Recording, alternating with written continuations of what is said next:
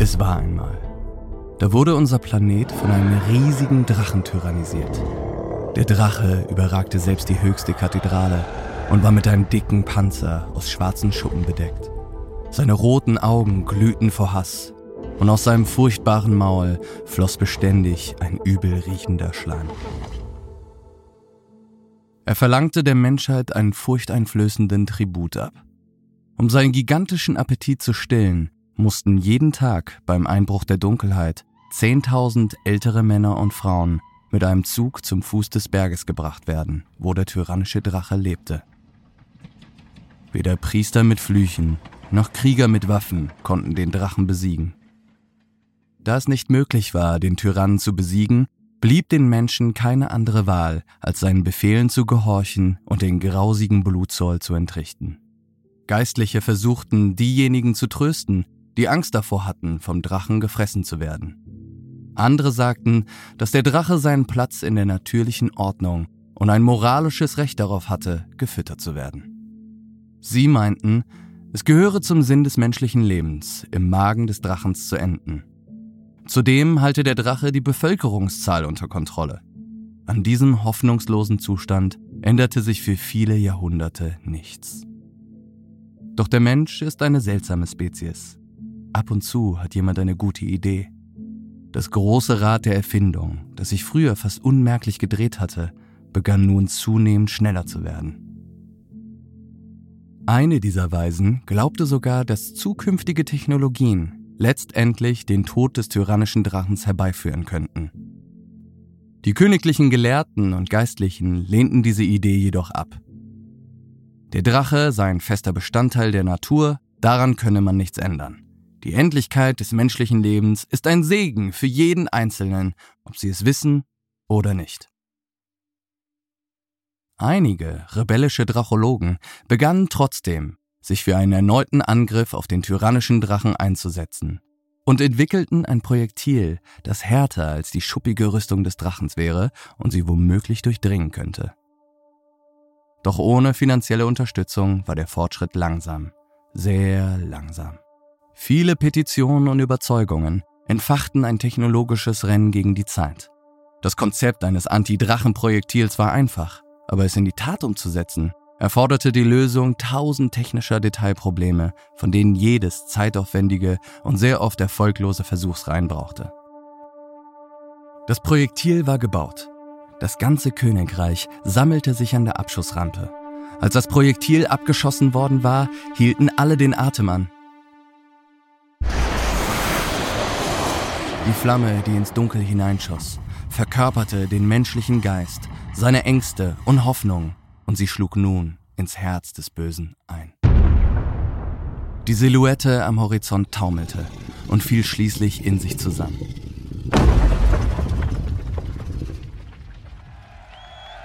Tausendfach hörte man die Stimmen reiner Freude vom versammelten Volk.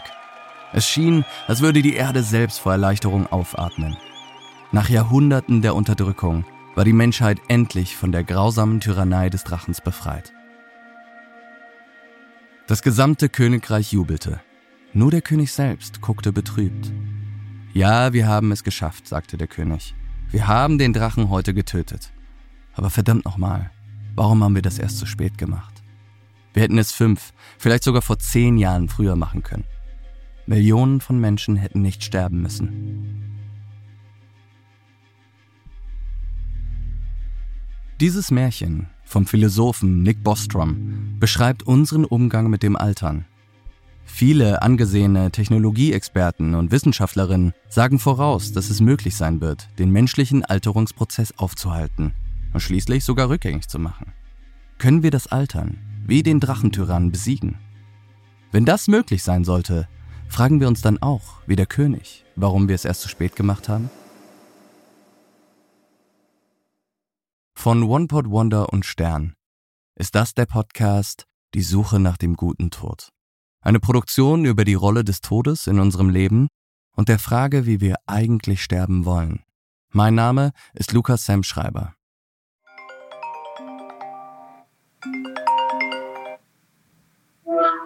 Okay, also mein Name ist Felix Wert. Äh, ich bin jetzt 43 Jahre alt Und ähm, ich habe halt ursprünglich einen Masterabschluss in Elektrotechnik gemacht.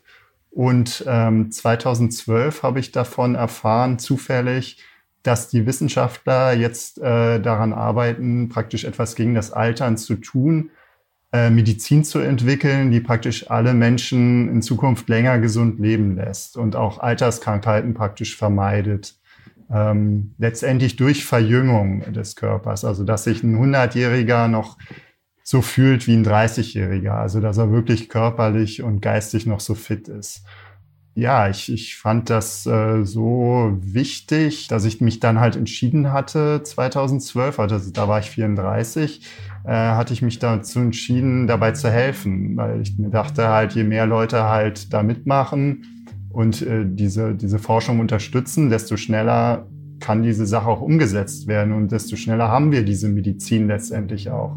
Natürlich dann auch mit der Hoffnung, dass es zu meiner Lebenszeit noch entwickelt wird. Dann halt das erste, was ich gemacht habe, hatte damals war halt Biochemie zu studieren, äh, weil ich mir dachte, okay, dann kann ich im Labor mithelfen. Ich habe dann halt 2015 meinen Bachelorabschluss in Biochemie gemacht und habe halt aber auch gesehen, wie langsam die Forschung vorangeht und beziehungsweise wie wenig Gelder da vorhanden sind und ähm, habe mich dann halt dazu entschieden, Öffentlichkeitsarbeit zu machen, weil ich denke, dass ich in dem Bereich mehr zu der ganzen Sache beitragen kann. Also ich persönlich, wenn ich andere Leute davon überzeuge oder wenn, meine, wenn mein Aktivismus dazu führt, dass der Staat mehr investiert in diese Forschung. Ja, dann habe ich äh, ein paar Leuten die Partei gegründet und seit äh, 2015 war das und seitdem waren wir jetzt schon bei 14 Wahlen dabei und äh, versuchen so halt auf das Thema aufmerksam zu machen und, und mehr Leute davon zu begeistern.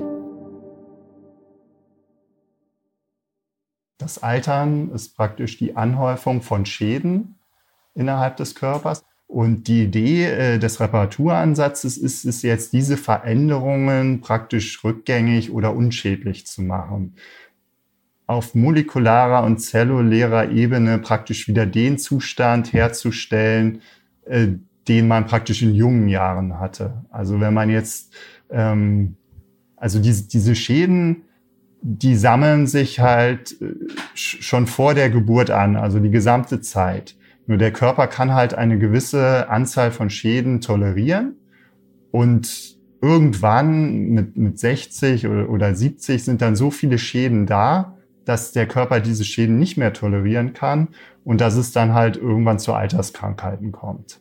Und ähm, wenn man jetzt zum Beispiel bei einem 60- oder 70-Jährigen diese Schäden reparieren würde, beseitigen würde, so dass er nur noch so wenige Schäden hat wie jetzt sagen wir mal ein 30-Jähriger, dann hätte er auch das selbe geringe Risiko an einer Alterskrankheit zu erkranken wie ein 30-Jähriger und er würde halt auch genauso fit sein und genauso aussehen wie ein 30-Jähriger. Auf wirklich molekularer Ebene würde er repariert werden. Das heißt also, es, es, es bestehe kein Unterschied äh, in der Struktur seines Körpers zwischen, zwischen einem 60-Jährigen und einem 30-Jährigen. Je früher wir anfangen, desto mehr Menschen könnten gerettet werden. Also zurzeit sterben halt 110.000 Menschen pro Tag, also jeden Tag an Alterskrankheiten. Und mit der zukünftigen Medizin haben wir jetzt wirklich eine gute Chance, dass das dann in naher Zukunft nicht mehr so sein wird. Beziehungsweise, wenn mehr Gelder in dem Bereich vorhanden wären, mehr Leute forschen würden oder an der Implementierung arbeiten würden, könnten wir das Ganze natürlich sehr viel, sehr viel beschleunigen und würden vielleicht schon in 20 oder 30 Jahren sehen äh, und das implementiert haben und sehen, ob es funktioniert oder nicht funktioniert.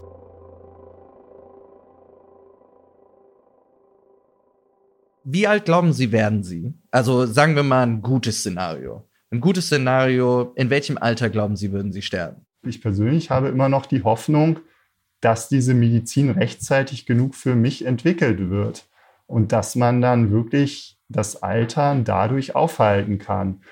Und ähm, wenn Menschen nicht mehr am Altern sterben, sterben sie dann durch zum Beispiel Unfälle. Und wann, und wann man durch einen Unfall stirbt, lässt sich ja schlecht äh, vorhersagen. Also. Das heißt, Sie haben auch nirgendwo das Gefühl, naja, wenn ich, wenn ich zwei Millennia gemacht habe, dann ist auch mal gut. ähm, sondern es ist wirklich, solange mein Interesse mich weckt, solange es noch was zu sehen gibt, bleibe ich auch. Also zurzeit ja, aber das kann sich natürlich in Zukunft ändern. Ne? Also das, das weiß man natürlich jetzt noch nicht. Aber zurzeit kann ich es mir nicht vorstellen, dass ich in Zukunft irgendwann sterben möchte. Und ähm, ja, also ich denke, genug zu tun gibt es. Jeder verdrängt das Thema und ich meine, ich verdränge das natürlich auch mit dem Tod. Bei uns, also wir in der Partei, wir konzentrieren uns halt erstmal darauf, also dass diese Medizin schneller entwickelt wird. Die Medizin wird uns vor Krankheiten ersparen, also dass wir alle im Alter endlos praktisch gesund und fit sind. Und ähm, dann ist halt die Frage, warum sollten die Leu äh, Menschen dann noch sterben wollen? Natürlich wird keiner gezwungen werden, aus unserer Sicht, äh, diese Medizin dann einzunehmen. Das heißt, jeder kann dann freiwillig irgendwann sagen, okay, ich möchte altern und am Alter sterben.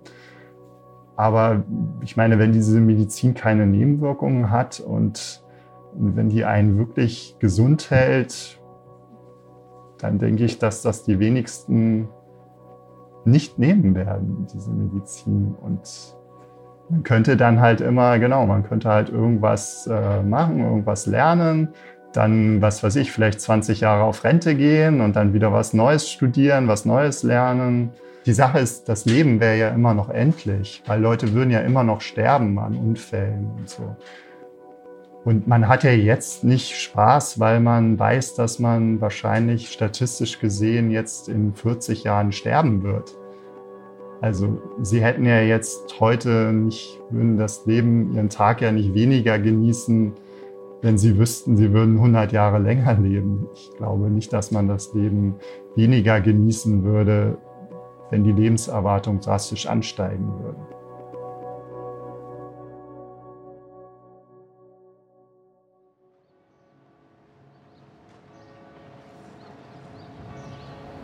Ich bin auf der Suche nach Frank Meister gerade. Und er ist der Landesbischof von Hannover und somit einer der wichtigsten Protestanten Deutschlands. Die Kirche generell ist ähm, einer der größten Gegner der Sterbehilfe. Ähm, nicht aber Frank Meister. Er ist wohl der prominenteste Kirchliche, der sich für die Sterbehilfe ausgesprochen hat und sogar vorschlägt, dass man Sterbehilfe in kirchlichen Einrichtungen anbietet. Und deshalb bin ich hier in Hannover und will unbedingt mit ihm sprechen.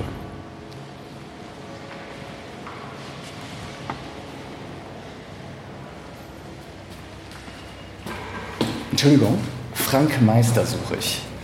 Hinten den Gang durch. Perfekt, danke.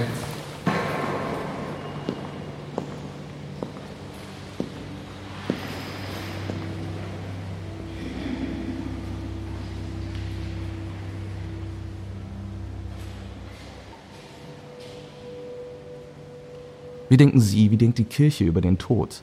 Also welche Rolle spielt er in unseren Entscheidungen? Wie gehen wir damit um? Wie manifestiert er sich in dem, was wir, was wir erleben? Also das Christentum, glaube ich, ist da im Kanon der anderen Religionen ganz zusammen, dass es immer ein paar große Themen gibt in den Religionen. Liebe und Tod sind sozusagen beide vollständig im Zentrum. Und eine der großen Versuche aller Religionen ist auch die Überwindung dieser tiefsten Kränkung des menschlichen Lebens, nämlich der Tod, damit umzugehen. Das heißt, dass nicht das, was in diesem Leben passiert, das ganze Leben ist, sondern dass das Leben, so wie ich es erlebe und erfahre, in dieser Welt eine Fortsetzung bekommt. Und diese Fortsetzung ist in der Tradition immer eine auch positive Steigerung gewesen. Das, was mir noch bevorsteht, ist nicht das Schlimme, sondern ist sozusagen die Erlösung, ist das großartige Vollziehen all der Wünsche, die es hier gibt das kommt erst nach dem Tod. Nicht alles, was ich tun will und muss, muss in den Jahren entstehen, in denen ich auf dieser Welt bin. Es gibt ja noch eine Zeit, die kommt. Das heißt, es ist eigentlich eine Form der Entlastung des Lebens, das ich jetzt führe. Ich hatte ein Interview mit äh, dem Gründer der Partei für Gesundheitsforschung. Sehr interessanter Mann. Und er ist einer dieser vielleicht so Techno-Utopisten, die so ein bisschen auch das Gefühl haben, ich werde auf Basis der Wissenschaft, der Errungenschaft, werde ich für immer leben. Meine Zellen werden sich dann ewig verjüngen und ich kann das alles machen. Und da sind ein paar Parallelen. Also es ist so ein bisschen die Entlastung im Hier und Jetzt, sich der Realität des Todes so ein bisschen zu entziehen und zu sagen, entweder mache ich das im Himmel oder die Erzeugnisse der Wissenschaft sorgen dafür, dass ich mich sowieso nicht mit der Realität des Todes auseinandersetzen muss, weil das für immer geht. Sehen Sie diese Parallelen auch? Ja, man könnte sie sehen oder ich sehe sie zum Teil, aber ich glaube, es ist trotzdem ein riesiges Missverständnis, weil sozusagen der Druck für diesen armen Wicht, der sein Leben hier in die Ewigkeit verlängern wird, mit enormen technologischen Möglichkeiten, die er mit Ressourcen, also mit Geldern, mit Personal, mit Macht durchsetzen muss, ist natürlich etwas völlig anderes als hineingehen in die Barmherzigkeit Gottes, in seine Ewigkeit hineinzugehen. Die ist sozusagen die vollständige Entlastung, ist ein Stück Befreiung. Dieser Wicht wird im Dauerstress sein, damit er beweisen kann, dass er nicht nur 121, sondern sogar 134 Jahre alt werden kann. Das wird ihn komplett fertig machen. Er wird in keiner Weise befreit sein. Es gibt so diese, dieses ähm, saloppe Wort, äh, dass man sagt, die Menschen im Mittelalter wurden älter als wir heute. Was natürlich de facto nach der Lebenszeit Quatsch ist, weil die mittlere Lebenserwartung im Hochmittelalter lag unter 40 ähm, aber die Ergänzung dieses Satzes heißt, die lebten ihr Leben und hatten noch die Ewigkeit vor sich. Heute wird man 93 und da kommt nichts mehr. Und das hat eine Veränderung für das eigene Lebensgefühl. Es hat aber auch eine Veränderung natürlich für die Visionen und die Fantasien und die Träume, die man in seinem Leben aufbewahrt, für das Leben, das mir noch bevorsteht. Ich habe das Glück gehabt, dass ich in meiner, im jungen Erwachsenenalter in der ambulanten äh, Pflege. Mehrere Patienten natürlich mit äh, einer Krankenschwester zusammen in der Endphase des Lebens pflegen konnte und auch äh, mehr dann noch Nachtwachen gemacht habe von Menschen, die in ihrer finalen Sterbephase waren. Und habe dadurch unterschiedliche Erfahrungen auch gemacht. Ich meine, in einer Situation, wo ein junger Mensch ins Leben hineingeht, sozusagen das ganze Leben wartet auf ihn und der denkt so, jetzt, ähm, jetzt geht das Leben los und er liebt fast täglich, dass er mit Menschen zu tun hat, wo das Leben gerade zu Ende geht. Und diese Konfrontation hat mich, hat mich schon sehr, sehr geprägt. Also äh, in der Betrachtung auch des eigenen Lebens, was für mich mit dazugehört, dass ich mir jeden Tag Gedanken über meinen eigenen Tod mache. Und zwar gar nicht dramatisch, sondern völlig normal. Das Leben ist endlich und ich denke jeden Tag an diese Endlichkeit. Aber auch in der Frage, welche Begleitung sollen wir Menschen geben, die am Ende ihres Lebens sind und flehentlich darum bitten, diese letzten Tage, Wochen oder Monate nicht mehr leben zu müssen.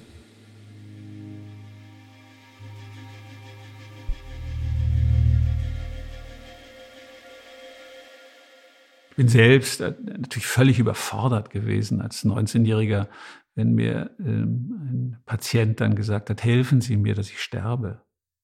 Ähm, ich meine, die wenigsten hätten darauf irgendwie eine vernünftige Antwort gewusst, außer sie sagen, ich, ich, weiß nicht, was soll ich denn tun und wie geht denn das und nein, das kann ich nicht. Äh, aber diese Frage blieb natürlich auch in meinem Leben immer gegenwärtig. Insofern fand ich diese die Situation, die dann ja 30, 40 Jahre später erst eingetreten ist, mit der Debatte, die wir jetzt führen, absolut notwendig. Also welche Möglichkeiten kann man geben? Welche Möglichkeiten sind übrigens vorher schon in hoher Verantwortung durch Ärztinnen und Ärzte gegeben worden?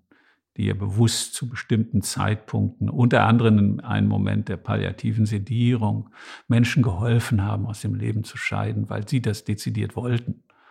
Also, aber dass wir diese Diskussion jetzt so offen führen und damit nicht jetzt Tor und Tür öffnen, alles ist möglich zu jeder Zeit, aber unter den Bedingungen, dass wir Menschen so lange wie möglich helfen, in diesem Leben zu bleiben, wenn sie es wollen, und ihnen auch die konkrete Hilfe zu geben, das Leben zu erleichtern. Also um jetzt zu sagen, auch Menschen, die nicht in einer finalen Sterbephase sind. Wo aber zum Beispiel Suizidgefährdung ist, ich sag mal, mitten im Leben durch eine psychische Überforderung, ähm, dass wir denen alles geben, was sie brauchen, dass sie, dass sie das Leben auch lebenswert empfinden, auch sinnvoll empfinden, Aber den Menschen, die zu einem bestimmten Zeitpunkt, ich sage mal vor allen Dingen in einer finalen, mit einer, mit einer Diagnose, die ihnen einen sehr überschaubaren Lebenszeitraum noch gewährt, dass wir denen Chancen geben, äh, aus dem Leben zu gehen. Und äh, dass das akzeptiert wird auch von der Gesellschaft. Ohne dass das in irgendeiner Weise dann ein Normalfall wird. Es ist kein Normalfall, weil ich, ich finde, da wird dieser Begriff oft so leichtfertig dann dahingestellt meine Erfahrung in der Begegnung mit, ich sage mal, Zehntausenden von Menschen, mit denen ich in Begegnung war, ist, der Mensch will leben. Der Mensch hat eine Sehnsucht zu leben. Er geht abends ins Bett und träumt davon, dass am nächsten Morgen, trotz der Schmerzen, die er hat, die Sonne aufsteht und die Amsel singt und er für ein paar Augenblicke sagt, das ist das Leben. Und ich will hier bleiben. Also ich habe die, es gibt Menschen, die sterben wollen. Es sind sehr, sehr wenige. Und wenn die das immer wieder betonen und auch unter bestimmten Bedingungen am Ende meines Lebens. Da zu sagen, Herr, es ist Zeit, ich will jetzt gehen, weil ich nicht kann. Ich will nicht mehr, ich will dieses nicht. Selbst keine Palliativversorgung mehr, sondern lass mich gehen, gib mir die Möglichkeit. Und in diese Richtung hinein würde ich eben sagen, es gibt Formen des assistierten Suizids, die ich auch als Christ, auch als Christ unterstützen kann und von der ich auch glaube, dass sie in Zukunft möglich sein müssen. Manchmal lässt es sich so leicht sagen, äh, Sterbehilfe ist gut, lassen Sie uns das doch machen, wir helfen den Menschen, die es brauchen. Aber da gibt es ein paar schwierige Fälle. Wer darf das jetzt, wer darf das nicht? Was machen wir mit Menschen, die ein Locked-in-Syndrom haben und äh, tatsächlich die aktive Handlung gar nicht durchführen können? Und dann fairerweise äh, gibt es Fälle wie meine Mutter, wo man sagt, Menschen mit Demenzerkrankungen können ab einem bestimmten Punkt, einem sehr frühen Punkt der Krankheit, nicht mehr selbst dieses Urteil fällen. Ähm, es ist eine schwierige Frage, die ich auch Andreas Voskuhle gestellt habe, an welchen Punkt wir Menschen die Möglichkeiten geben, im Vorlauf diese schwierigen Entscheidungen zu treffen? Kann ich in einem bewussten, urteilsfähigen Geisteszustand sagen, wenn die und die Kriterien erfüllt sind, dann möchte ich nicht mehr. Und dann möchte ich mir, dass die Menschen, die, die das machen wollen, kann ja niemanden dazu zwingen, dass die mir dann auch helfen. Das ist juristisch nicht möglich. Wie stehen Sie dazu? Es wird, selbst wenn es jetzt rechtliche Möglichkeiten gibt, immer eine explizite Einzelentscheidung sein. Und jede Entscheidung wird anders sein. Und man wird Regularien finden, man wird Ordnung haben, man wird vielleicht ein Gesetz auch bekommen, was dann hoffentlich nicht strafrechtlich irgendwie noch abgesichert werden muss, was sozusagen einen Vorgang beschreibt. Und dieser Vorgang wird bei jeder Person anders sein, weil die Situation jedes Lebens und jeder Wunschäußerung verschieden ist. Und das beginnt schon damit, wenn man definieren will, was heißt denn eigentlich selbstbestimmt? Wenn man selbstbestimmt an die intellektuellen Vorgänge äh, oder Ausdrucksweisen binden, wie, wie wird es dann sein, wenn jemand in einem Kontext, der Analphabet ist, der vielleicht einen Wortschatz von nur wenigen hundert Worten überhaupt in seinem Leben hat? Solche Personen gibt es ja etwas ausdrückt, während eine Intellektuelle äh, das in einem Mini-Essay formuliert. Äh, und beides ist selbstbestimmt. Aber wer beurteilt das? Ich glaube, wichtig ist, dass es eine Interdisziplinarität gibt in der Begleitung dieses Menschen, also nicht nur eine Person, nicht nur den Angehörigen, aber eben auch Angehörige, nicht nur Ärzte, nicht nur der gerade behandelte Arzt, sondern noch jemand anderes, auch therapeutische Wahrnehmung, auch würde ich mir wünschen, eine seelsorgerliche Anfrage, ähm, auch dass äh, dort Menschen dazugezogen werden. Alles das sind Formen, die muss man regeln. Also wir können das heute nicht ignorieren, dass wir, dass wir diese Situation in wenigen Jahren und in einem Jahrzehnt in einer enormen Relevanz haben, wenn nicht Forschungsergebnisse und therapeutische Maßnahmen uns da Wunder bringen. Äh, aber wie wollen wir das dann handhaben? Und ich finde, wir müssen es offen diskutieren. Ich würde erst einmal von meiner Seite aus sagen, ich würde, würde nicht ausschließen, dass es vorab eine Stellungnahme geben kann, die dann zu einem bestimmten Zeitpunkt den assistierten Suizid wünscht.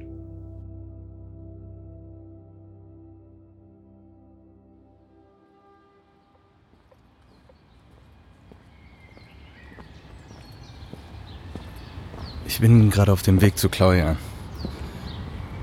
Für die gesamte Produktion dieses Podcasts war ich so auf der Suche ähm, nach Antworten, wie wir sterben wollen, welche Rolle der Tod in unserem Leben hat.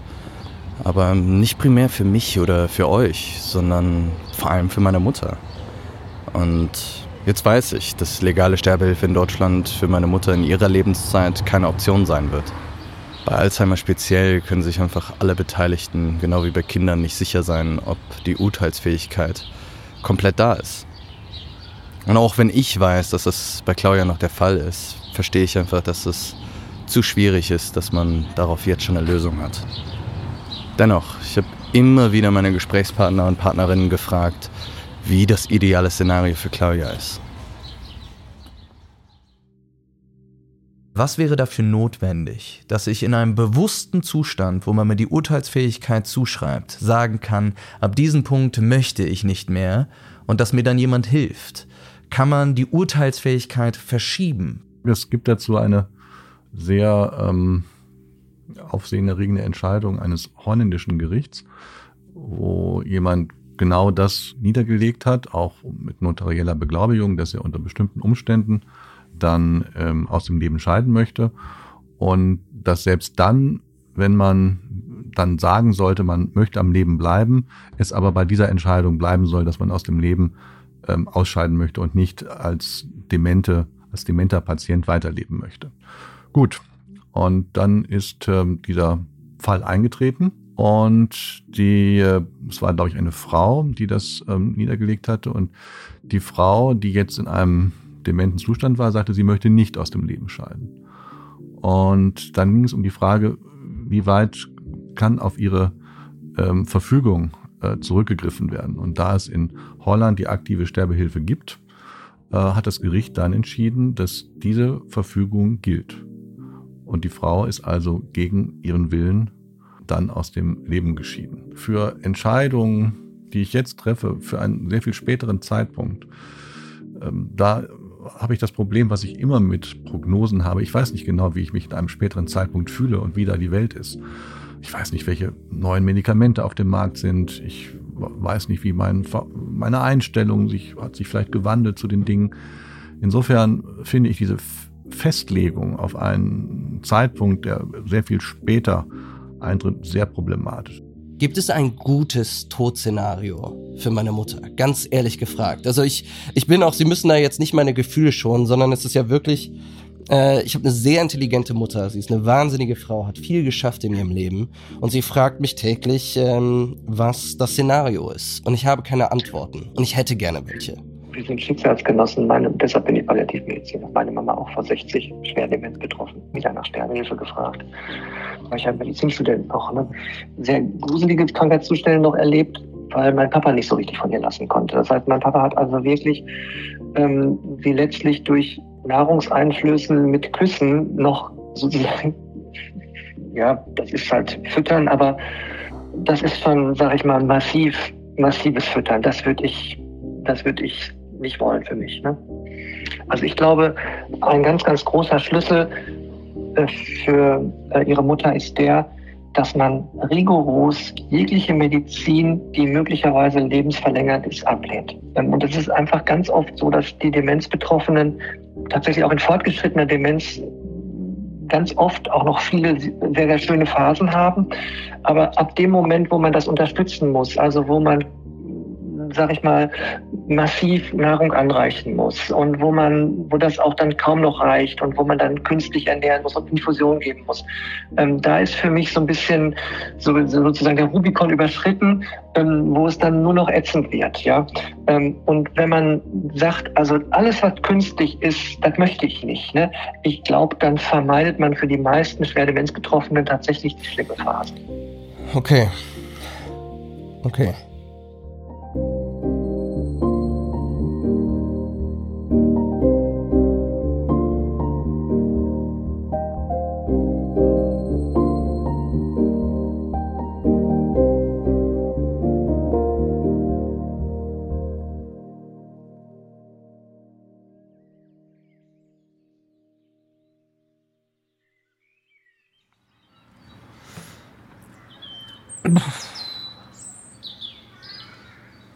Ich weiß nicht, was aus mir wird.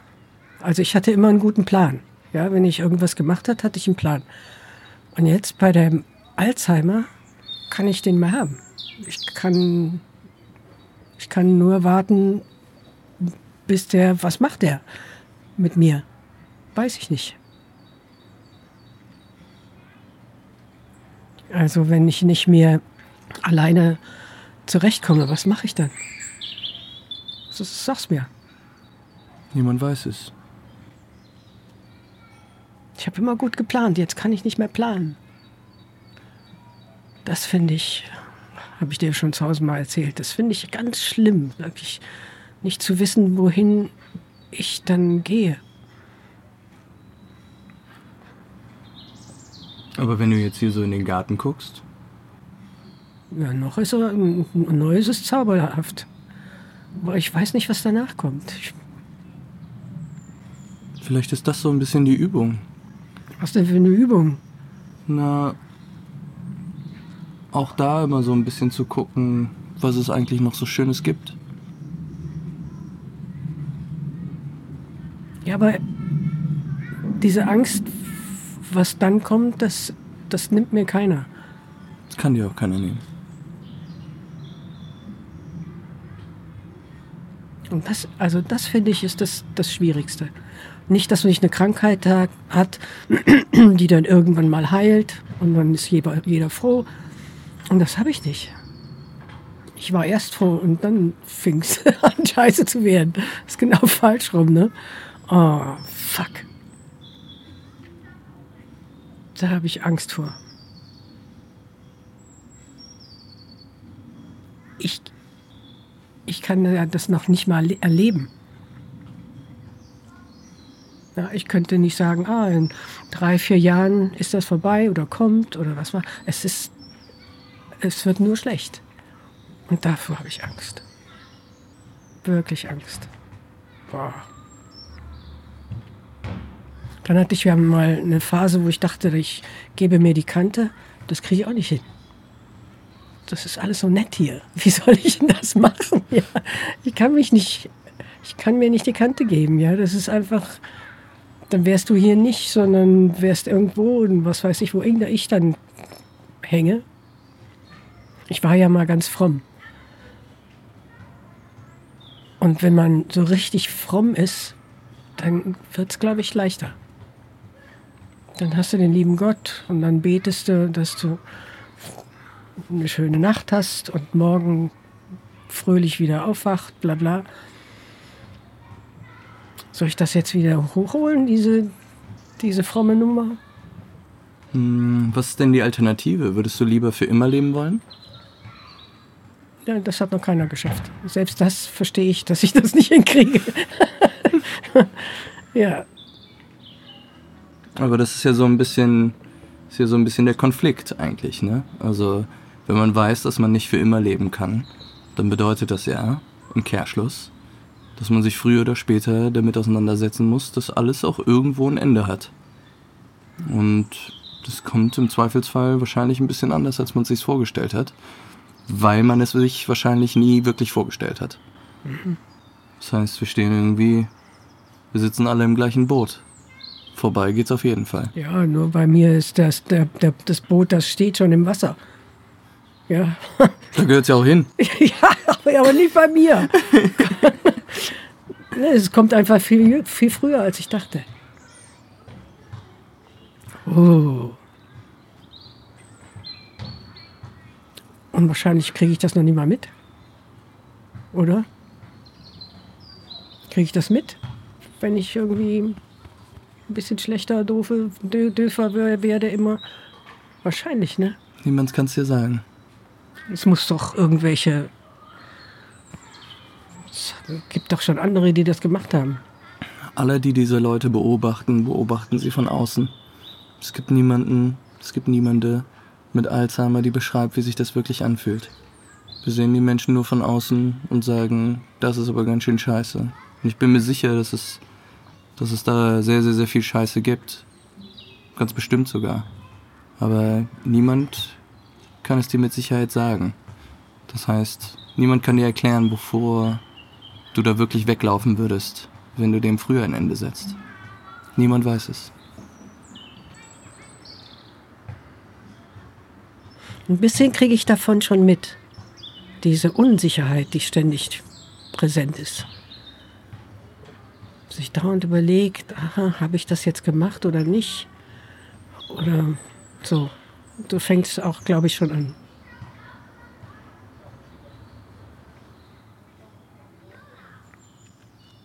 Aber so zum Beispiel, wenn du jetzt hier so rausblickst und die Sonne scheint und die Blätter kommen an den Bäumen wieder. Ich kann mir vorstellen, auch wenn richtig vieles nicht mehr funktioniert, dass man die Schönheit darin vielleicht auch dann wiederfinden kann. Der Peter sagte das immer wieder, dieses Wer lebt, will leben. Vielleicht ist das so dieses Ding. Irgendwo, glaube ich, ist da was dran.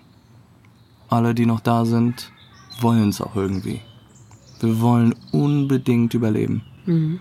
Das ist so ein bisschen unsere Aufgabe. Egal, wie schlecht es uns geht. Und ich verstehe auch, wenn man, also ich kann es gut nachvollziehen, wenn man dem entkommen möchte. Aber ich verstehe auch, wenn man das nicht möchte. Wenn ich überlege, was ich tun würde, wenn ich in deiner Situation wäre, da fällt es manchmal so leicht zu sagen, so ja, wenn ich die Krankheit habe, dann beende ich das sofort. Aber ich glaube, wenn du wirklich in der Situation steckst, du weißt, dass ganz, ganz viele Leute, die sich bei diesen Vereinen melden für Sterbehilfe, es am Ende nicht machen. Mhm. Mehr als zwei Drittel der Menschen, die sich bei diesen Vereinen melden, machen es am Ende dann doch nicht. Die meisten brauchen die Sicherheit, dass sie es machen könnten, aber dann machen sie es nicht. Und ich glaube, da steckt eine Wahrheit drin. Die wissen was, was wir noch nicht wissen. Und ich glaube, das könnte sein, dass man unbedingt leben will. Mhm. Das habe ich ja auch schon empfunden.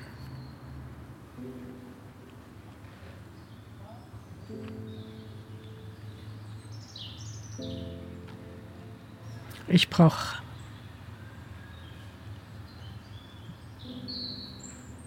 Ich brauche Mut. Es gibt ein anderes Wort. Was war das andere? Ich brauche Eier. Genau. vielleicht, ja, ja, ich bin, vielleicht bin ich zu, zu ängstlich gerade. Tut mir unglaublich gut, dass du da bist und dass auch der Moritz für mich da ist. Das ist das für mich das wirklich Wichtigste. Weil dann habe ich nicht so viel Angst. Ich glaube, das kann mir helfen, dass ihr, dass ihr Zeit für mich habt. Die haben wir. Das ist klasse. Ja, ich brauche ich brauch Eier. Schön, aber eigentlich ist es nur für Männer, ne? Ich meine, ich Eier, ich brauche Eier. Eierstöcke. Eierstöcke. Na, die, die, die machen auch nichts mehr bei mir. Also die, die liegen da ganz tot. Ja, die Eier von allen Männern auch nicht mehr.